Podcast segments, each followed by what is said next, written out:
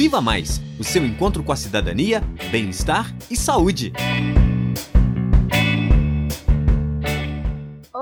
Eu sou a Maria Eduarda, estudante de medicina do sexto período da Universidade Federal de Ouro Preto. E no Viva Mais de hoje vamos concluir o tema Juventudes, com uma questão super importante para a qualidade de vida dos jovens, a saúde mental. Apesar de já ser um termo muito falado, você sabe o que é a saúde mental? A saúde mental nada mais é do que uma forma de bem-estar, na qual a pessoa valoriza seus sentimentos positivos, como a alegria e o amor, mas também sabe lidar e conviver com os sentimentos negativos, como a tristeza e os ciúmes que fazem parte da vida. Assim, cultivar uma boa saúde mental permite que se consiga trabalhar e estudar de forma proveitosa, apreciar todas as experiências da vida, ter bons relacionamentos e estabilidade para realizar os seus sonhos. Falando assim, se torna bastante claro tanto que a saúde mental é importantíssima para os jovens, né? Afinal, a juventude é uma fase da vida cheia de novas experiências, decisões, descobertas e amadurecimento. Dessa forma, precisamos cuidar e cultivar nossa saúde mental nesse momento tão importante da vida. E existem várias ferramentas para isso, como a prática de exercícios físicos, algum hobby, uma aula de canto, ou até mesmo criar um canal na internet. Para falar mais sobre esses cuidados, chamamos então nosso primeiro convidado, o psicólogo e psicanalista Oscar Cirino. Olá, Oscar, como vai? Com toda a sua experiência no assunto, você poderia falar mais sobre como o jovem pode cuidar do seu bem-estar mental? Inicialmente, importante dizer que mental não é o cerebral, ou seja, que nosso bem-estar mental não é algo que acontece apenas dentro da nossa cabeça, mas sim na relação com o nosso corpo, o nosso cotidiano e principalmente na relação com as outras pessoas e com o meio em que vivemos. O bem-estar mental passa por uma relação mais amigável, menos tirânica com a imagem do nosso corpo, que nunca coincide com os ideais veiculados pelo mercado e pela mídia. O nosso bem-estar mental passa também por não se submeter cegamente aos imperativos do consumo e à sua ilusória satisfação. Viver não é tarefa fácil, é muito perigoso, como já dizia Guimarães Rosa, pois passamos por frustrações, desilusões, sofrimentos. Mas também é a vida que nos dá a oportunidade de usufruir suas belezas e alegrias quando temos uma relação mais carinhosa com as nossas diferenças, as nossas escolhas e as particularidades da nossa história. Muito importante essa sua fala, Oscar. Mesmo com a possibilidade desses cuidados, como os jovens têm um processo de formação que pede cuidado e atenção, ele pode se encontrar muitas vezes vulnerável a situações danosas ao seu próprio bem-estar, como abuso de álcool e drogas, tempo excessivo no celular ou computador, comportamentos violentos e até o desenvolvimento de transtornos psíquicos, como ansiedade e depressão. Inclusive, a Organização Pan-Americana de Saúde, em 2019, classificou o suicídio como a terceira maior causa de morte dos jovens brasileiros de idade entre 15 e 19 anos. Por isso, é urgente que a saúde psíquica da juventude seja cada vez mais estudada e receba a atenção que requer. Nesse sentido, Oscar, tem como você falar para a gente sobre essa vulnerabilidade da juventude em relação à saúde mental? A juventude, a adolescência, a juventude são momentos de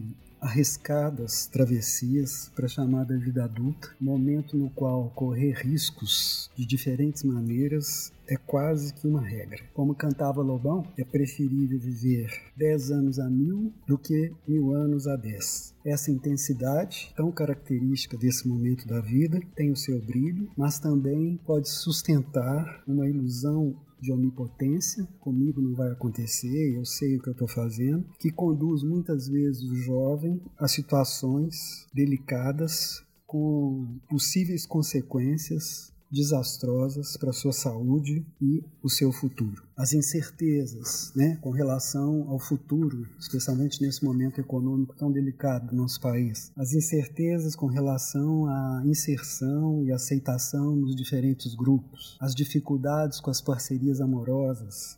Os conflitos familiares. Tudo isso vai gerar angústia e perplexidade nos jovens, levando algumas vezes a que eles façam um consumo excessivo de álcool e outras drogas e até as tentativas de suicídio. Obrigada pela contribuição, Oscar. Assim, esse delicado e único momento que significa juventude merece uma atenção especial. Convidamos então a Cristine Viana, especialista em saúde mental, para contribuir com o tema. Olá, Cristine, tudo bem? Quais são os sinais mais comuns que o jovem sofrimento psíquico pode apresentar e como funciona a rede de ajuda de saúde mental dentro do sistema público de saúde? Destaca-se a dificuldade de concentração, a tristeza, a inquietação, o tédio, baixa autoestima, o cansaço, alimentação, dificuldades escolares.